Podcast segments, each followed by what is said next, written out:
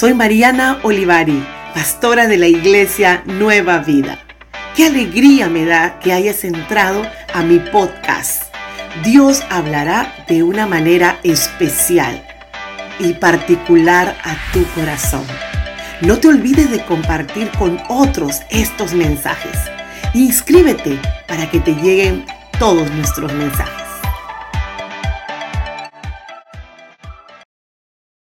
Estamos hablando de qué hermoso y qué valeroso es estar bajo el abrigo del Altísimo y es lo que habla el Salmo 91, porque dice, el que habita el abrigo del Altísimo morará bajo la sombra del Omnipotente.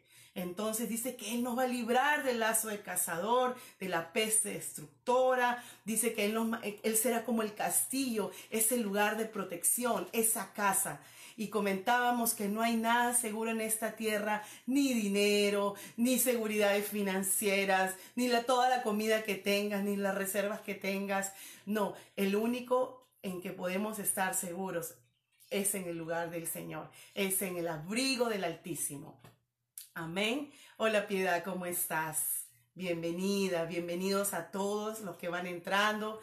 Este tiempo que tenemos todos los días y nos estamos reuniendo para buscar a Dios, para leer su palabra, para refugiarnos en este tiempo. Hola Erika, un abrazo Erika, Dios te bendiga, amén, amén, amén. Y bueno, vamos a nuevamente a iniciar y yo quiero em, hacer una oración muy cortita y poderosa en el nombre de Jesús.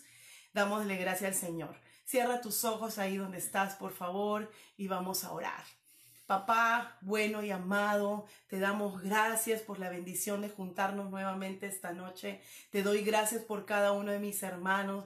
Te doy gracias, Señor, por sus hijos, por sus hijas, por esposos, esposas, por toda la provisión, por guardarnos de este coronavirus, por, Padre, por no permitir, Señor, que haya tocado esta plaga nuestra morada. Más, sin embargo, Señor, oramos por aquellos que están afectados, aquellos que necesiten esta oración en el nombre poderoso de Cristo Jesús. Hoy estamos levantando nuestras voces por ellos. Gracias, Señor.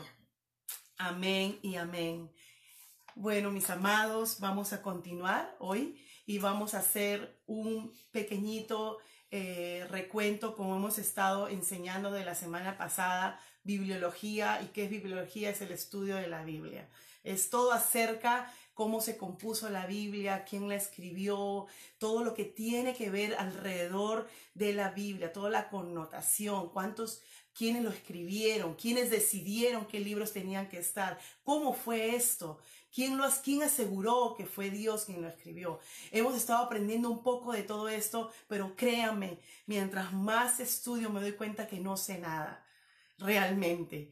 Es un universo, es un mundo, pero quise traer los puntos bien básicos, los puntos que como cristianos debemos saber para defender la fe, para defender la verdad.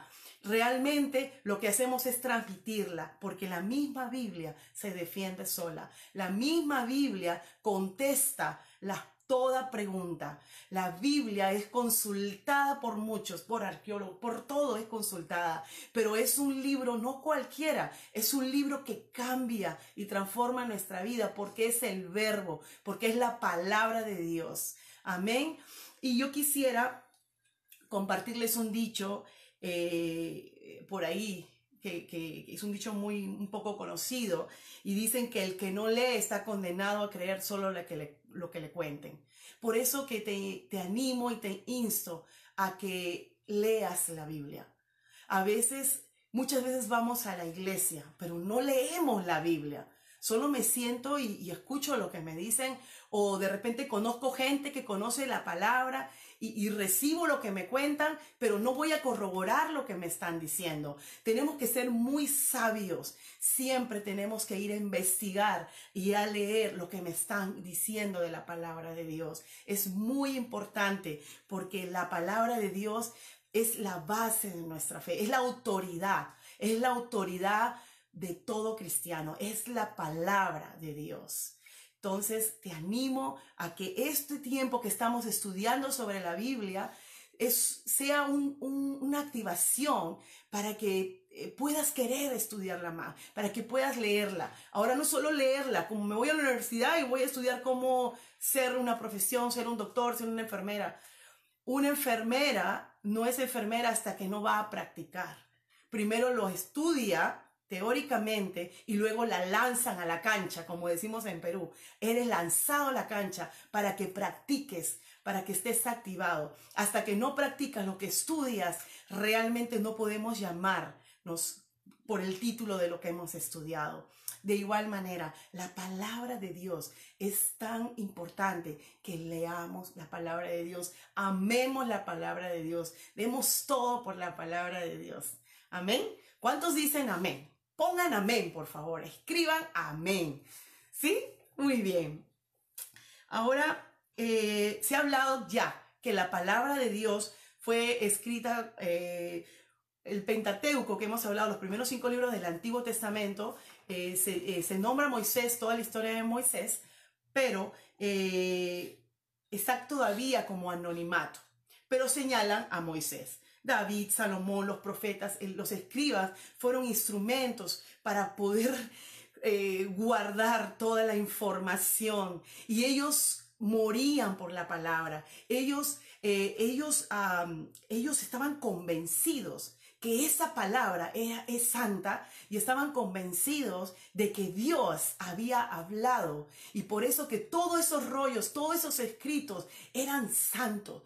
Un detalle curioso, interesante, se dice que cuando los escribas copiaban, eh, ya sea uno de los libros, cuando ellos copiaban nuevamente un texto o uno de estos, de estos libros, si algo se equivocaba, si había alguna falla, es como por ejemplo, yo escribo María y puse Mari y dije, uy, no, voy a ponerle leaky paper y lo tacho y pongo María completo, la A. Ellos no hacían eso. Ellos arrugaban eso y lo botaban. Ellos volvían a hacer completamente todo el, el, contexto, todo lo que querían escribir. Ellos no tachaban, no permitían errores, todo tenía que ser perfecto. Y la palabra Jehová la palabra Jehová, que significa yo soy el que soy, que es Dios, esa palabra era la tinta con la que se escribía el nombre, era otra tinta. Qué interesante, porque había una reverencia, había un respeto, había una honra. Amén. ¿Y uh, qué más? Eh, hablamos que este Antiguo Testamento estaba, vamos a decir, cinco puntos que se iban conformando. Se los voy a leer muy rápidamente. Eh, del primero de Génesis al 11 habla sobre la creación, ¿verdad? Habla también de el llamado de Abraham, que es muy importante. Y eh, el segundo punto es la formación del pueblo de Israel. Todo esto contiene el Antiguo Testamento. Otro punto era la época inestable, un punto muy fuerte, donde solo gobernaban los jueces. Luego vino la monarquía, la etapa de la monarquía y los reyes. Todo esto contiene el Antiguo Testamento llamado Tanakh para los judíos. Y como último punto, está escrito el testimonio profético, el post-exílico, la construcción de las murallas y la restitución. Totalmente, el pueblo tomado de un exilio por 70 años, regresando a su país, formando su ciudad, pero algo importante, no podían continuar si no estaba la ley, la ley de Dios. Este de aquí que ven se llama Tanakh. Este es el libro del Tanakh. Aquí viene Tanakh. Este es un libro que está del hebreo y en inglés, está, es bilingüe, pero eh, más o menos es así. Y ellos lo leen al revés. Lo leen de la tapa que está aquí, de esta forma. Como decir, para yo lo leo de así, pero ellos lo leen desde acá. Así leen el Tanakh. Y todo lo que es el Tanakh, lo que es para ti y para mí, es el Antiguo Testamento. Listo. Entonces, a nosotros, eh, en el tiempo eh, judío cristiano, ellos organizaron de otra forma el Antiguo Testamento. Es lo mismo, pero lo organizaron por Pentateuco, y libros históricos, eh, por libros poéticos y profetas mayores, profetas menores que hemos explicado. Los mayores es por la cantidad del contenido y los menores porque es un contenido más pequeño. Es así como se divide para nosotros el Antiguo Testamento. Ahora vamos a hablar un poco del cano. Ayer hablamos del cano. Es un tema un poquito difícil porque es un poquito entreverado, pero trataré con la ayuda de Dios poder explicárselo. El cano es llamado, viene de la palabra de cano, de caña. Es eh, el palo, la medida, es la regla. La regla con que midieron si estos libros de lo que estamos hablando eran divinos o no. ¿Cómo podías saber si todos esos escritos venían de Dios o no? Entonces pasaron por un canon, o sea, por una medida. El canon recuerda algo, inspiración. ¿Sí? Canon, inspiración de Dios. El canon va a pasar si esto es inspiración de Dios o no es inspiración de Dios. Hay muchas formas de comprobarlo y ya han sido comprobados, de hecho. Yo no lo descubrí, lo descubrieron muchos eruditos, muchos maestros de la ley, y hubo un concilio en el siglo IX, el 1 prácticamente, año aproximado 97. El concilio, esta reunión lo llamaron Yagna. Y en este concilio los judíos cristianos recopilaron y dijeron, estos son los 39 libros confirmados por el pueblo judío hebreo, que esto es la inspiración de Dios. ¿Por qué? porque había otros libros que querían eh, agregarse a estos 39 libros y por eso ellos tuvieron el cuidado de afirmar que estos 39 libros eran solamente inspirados por Dios. Uno, estaba comprobado por la historia que estos libros de Moisés, de la ley y los profetas y los cantos de David y de Salomón eran completamente divinos eran de parte del Señor. El Señor es el autor de la Biblia, pero Él usó escritores, los inspiró. ¿Recuerden lo que aprendimos hace muchos días? Él sopló sobre ellos, es como un, ejemplo, pero ellos fueron inspirados. Muchos hombres, reyes, eh, recaudadores de impuestos, eh, pastores de oveja, fueron los que Dios usó para escribir la Biblia. Es hermosísimo. Dios usa toda clase de instrumento, lo separa para sí, para el uso de su gloria. Por eso que ninguno de nosotros debemos decir, ay, pero yo, yo no creo que Dios me use. Yo creo que Dios sí te puede usar porque la palabra lo dice. ¿Sabes por qué? Porque Dios tiene un plan para todos, no solo para algunos, es para todos. Amén. Listo. Ahora vamos a pasar a unos detallitos muy pequeñitos, solamente para ayudarnos. Y aquí vemos, gracias Gavisita, siempre ayudándonos de una manera extraordinaria. gracias Gaby. Vemos los libros protocanónicos, que están los 39 libros, y este es el primer canon judío que les comenté que se hizo en el año 97. Pero 100 años más tarde hicieron un concilio en Egipto, Alejandría, exactamente, y hicieron el segundo concilio donde crearon el segundo canon. ¿Qué pasó? Incluyeron los 39 libros más 7 libros más. Y este es el segundo canon griego y el primero es el primer canon judío oficial. Los siete libros deuterocanónicos, llamados así, deuterocanónicos, son los siguientes.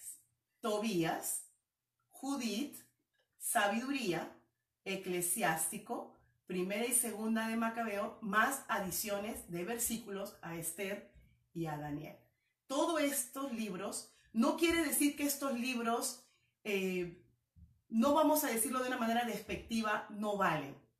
Estos libros son considerados como parte de la historia 200 años antes de Cristo. Pero no son considerados inspirados por Dios. Recuerden eso, no son considerados inspirados por Dios. ¿Por qué? Porque en este tiempo, 200 años antes de Cristo, no habían profetas ni revelación de Dios. Es más, empezó 200 años. Que 400 años antes de Cristo no habían profetas, ni había más escritos divinos inspirados por Dios. Por favor, recordemos bien este detalle. Es por eso que en la Biblia católica encontramos los 39 libros más los 7 libros agregados que son llamados deuterocanónicos porque es del segundo. Deu es dos, del segundo cano. Pero nosotros usamos el libro o el cano del el primer concilio que fue reconfirmado, que este era solamente los 39 libros que fueron afirmados por los mismos hombres de Dios que eran los únicos inspirados por Dios. ¿Cómo lo podemos comprobar? Tenemos más detalles. La Biblia misma menciona el Nuevo Testamento muchísimos, más de 900 versículos del Antiguo Testamento. Vamos a traer dos testigos, Claudio Josefo y Jesús. Vamos a hablar sobre Claudio Josefo. Claudio Josefo, pero antes de eso ya podemos voltear.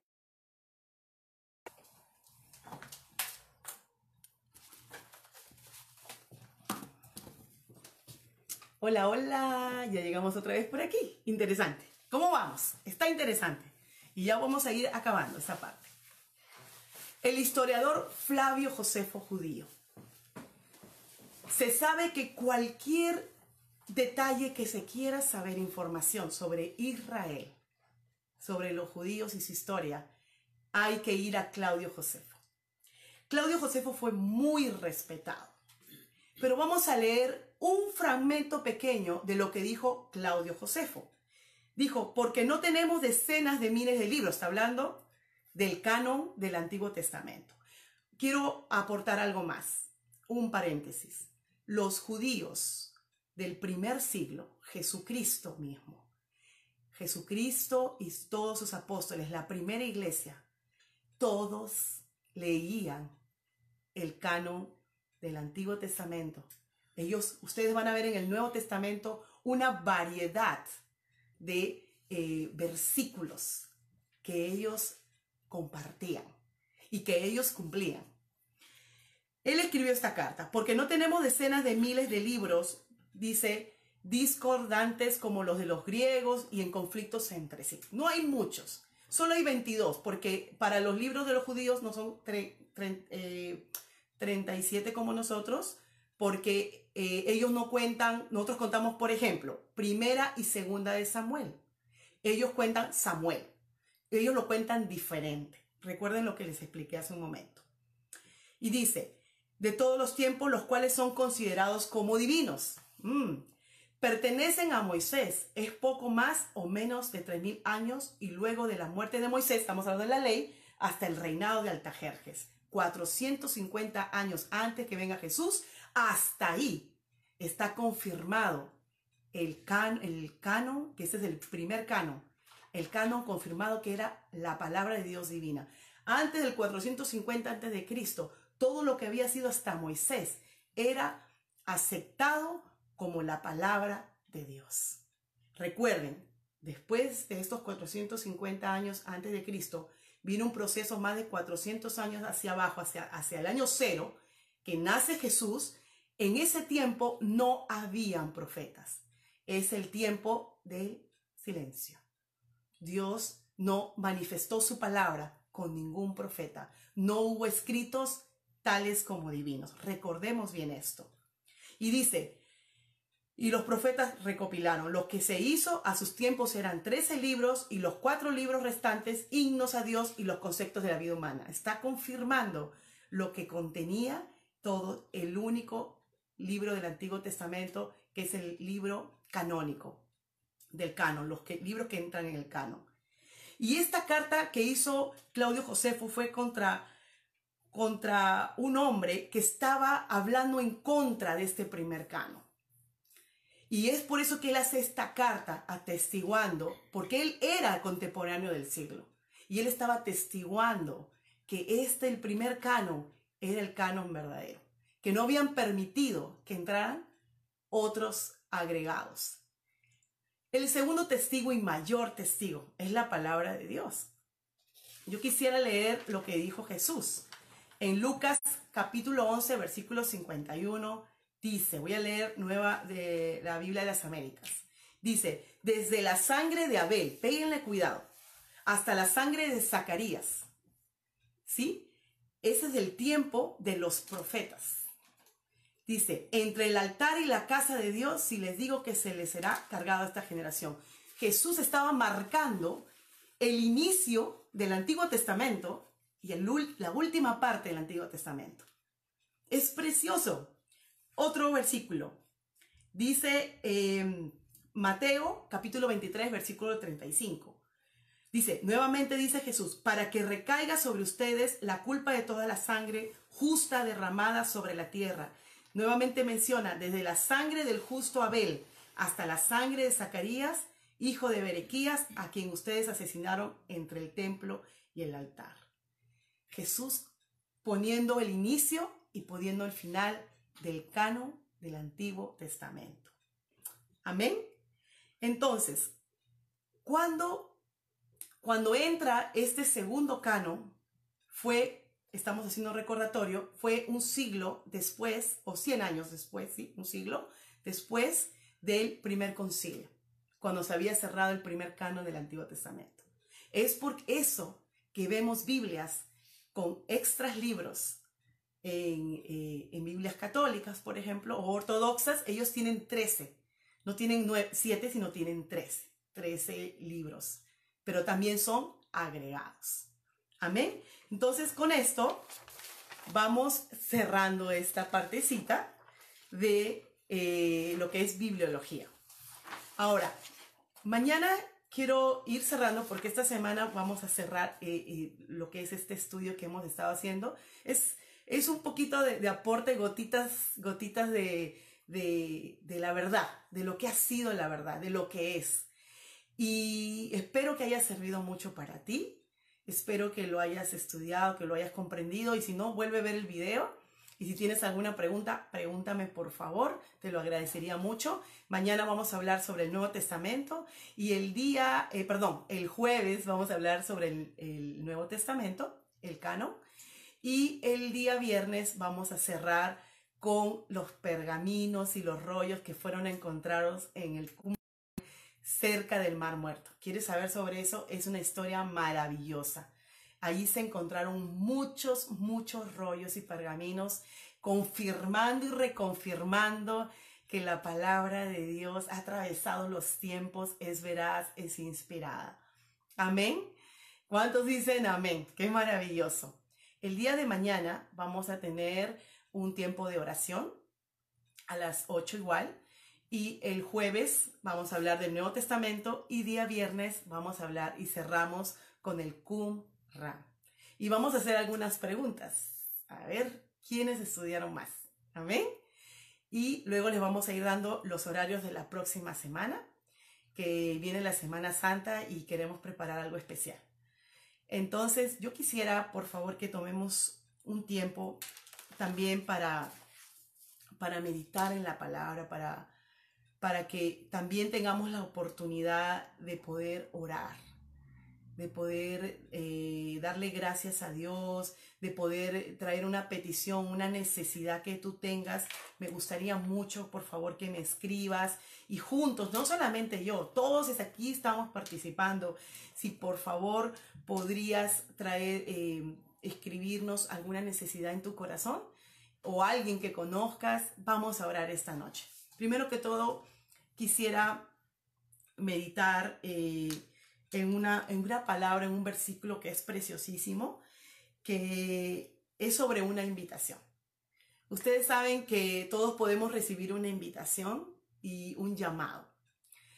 Pero este llamado y esta invitación que está escrito en la palabra es el más especial de la historia. ¿Sabes por qué? Porque cambia vidas. En Apocalipsis capítulo 3 nos habla que Jesús dice que está a la puerta y, mirando estos tiempos que estamos viviendo, eh, podemos decir, estamos en los últimos tiempos. Yo creo que sí, definitivamente. Son dolores de parto. No es que ya, son dolores de parto, son avisos que el Señor está dando. Mi pregunta es, ¿qué pasaría? Ya pasa todo, pasa lo del coronavirus, ya puedes salir a la calle, puedes trabajar, puedes hacer todo lo que quieras. Puedes hacer vida social, puedes hacer lo que quieras. Yo no sé qué hacías tú los fines de semana, o ibas a la iglesia, o ibas a París, yo no sé qué hacías. Pero, ¿no te has puesto a pensar si vale la pena regresar a lo mismo que hacíamos antes? ¿Qué opinas tú? Yo creo que Dios está hablándonos a todos, a todos, a los que creen y a los que no creen. Aquí la pregunta es a los que creemos. Y si todavía no conoces al Señor, tienes un poquito de, de conocimiento, Dios está hablando. Quiero decirte que Dios está hablando en ese tiempo. En medio de toda situación difícil, no podemos decir esto es para los que hacen el mal, no es para mí. Yo creo que esto nos cae a todos. Pero de cierta manera, siempre el Señor, siempre guarda a su pueblo. La pregunta es, ¿regresaré a hacer lo mismo que hacía antes? ¿Cómo buscaba Dios antes y ahora cómo lo estamos buscando? ¿Te has preguntado? ¿Te has preguntado como persona qué cosas tenemos que cambiar?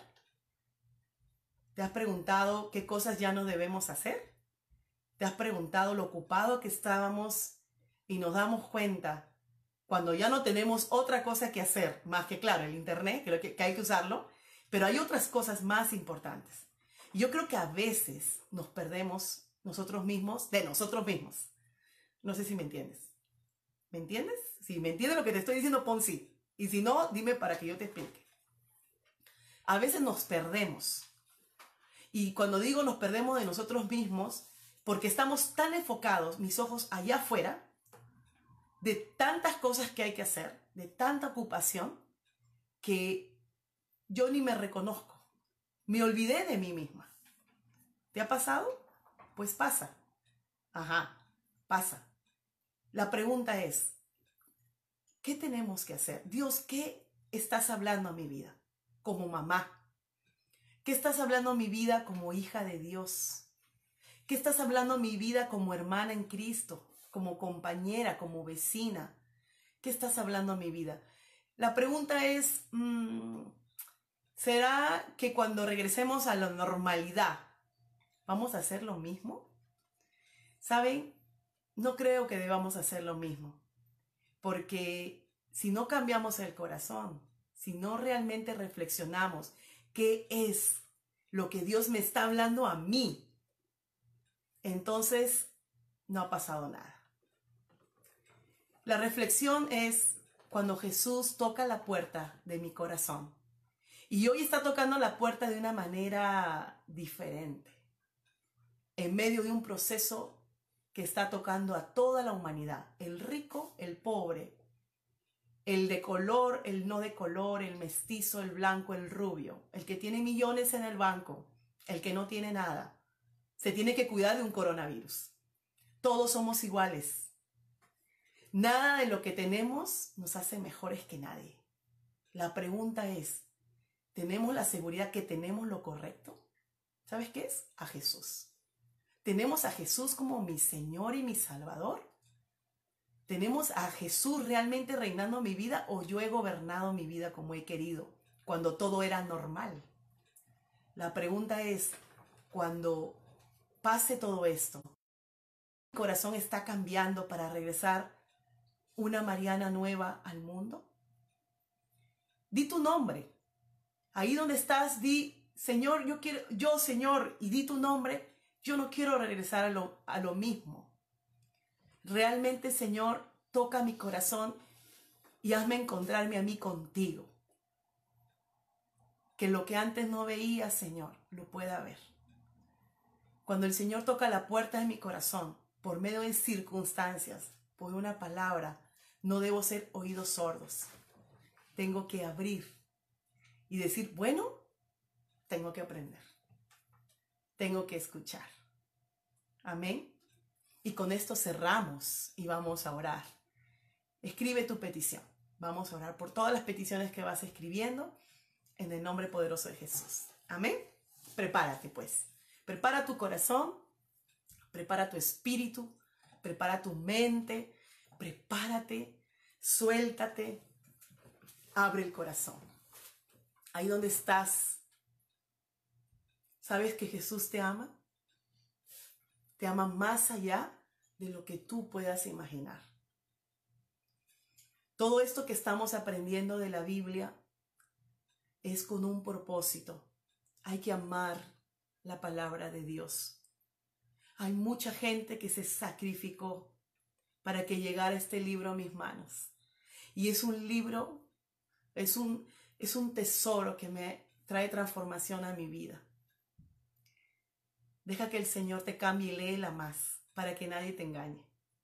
Amén. Gracias papá, te damos por esta noche. Te damos gracias por tu amor. Te damos gracias por cada familia que está representada en este momento. Te doy gracias, Señor, porque tu voluntad es perfecta y tú permitiste, Señor, que estemos en esta hora y en este lugar, Señor, para poder para poder recibir de tu bendición. Hoy levantamos nuestras manos donde estamos ahí. Levanta tu mano. Cuando uno levanta sus manos, es una, es un, es, estás diciendo, Señor, me rindo a ti, Señor, me estoy rindiendo a ti, me abrazo a ti, te reconozco, no me da vergüenza si alguien me mira que levanto mis manos, Señor, porque tú eres mi Dios y te amo. Y quiero pedirte, Señor, quiero amar tu palabra. Quiero leer más tu palabra, Señor. Quiero, quiero, Padre, meditar en ella. Tu palabra dice en el Salmo 1 que el justo medita de día y de noche tu palabra. Y dice, entonces la senda del justo es buena. Y entonces será como un árbol plantado junto a corrientes de agua que su hoja no cae. Y todo lo que hace prosperará y a su tiempo dará fruto. Señor, somos tus árboles, Padre, que estamos recibiendo tus aguas, Padre, tu palabra, tu, tu, transformación, porque algo está haciendo en mi corazón. Mi corazón está siendo transformado, mi corazón está siendo tocado por ti, Señor, en esta hora. Te pido, Espíritu Santo, que nos abraces, Padre, que llenes de tu presencia este momento, Señor que llenes de tu presencia este lugar, ahí donde estás, que seas tocado por el Espíritu Santo, si estás enfermo, que estés sano. Padre, tú eres el Señor de los milagros, tú eres un milagro. Padre, tú eres el, que hace todo, tú eres el, el, amado, Señor, tú eres el, tu voluntad, Señor, tu palabra lo dice, Padre, clama a mí, yo te responderé, tu palabra dice, pídeme, tu palabra dice, trae tus oraciones. Tu palabra dice, confía en mí. Pon tus oraciones delante de mi presencia. Ven a mí confiadamente al trono de mi gracia. Señor, venimos al trono de tu gracia, orando, intercediendo nuevamente por toda la situación en el mundo, por esta enfermedad. Padre, oramos, Señor, que ese virus, Padre, tú lo mutiles, Señor, tú lo destruyas, Señor.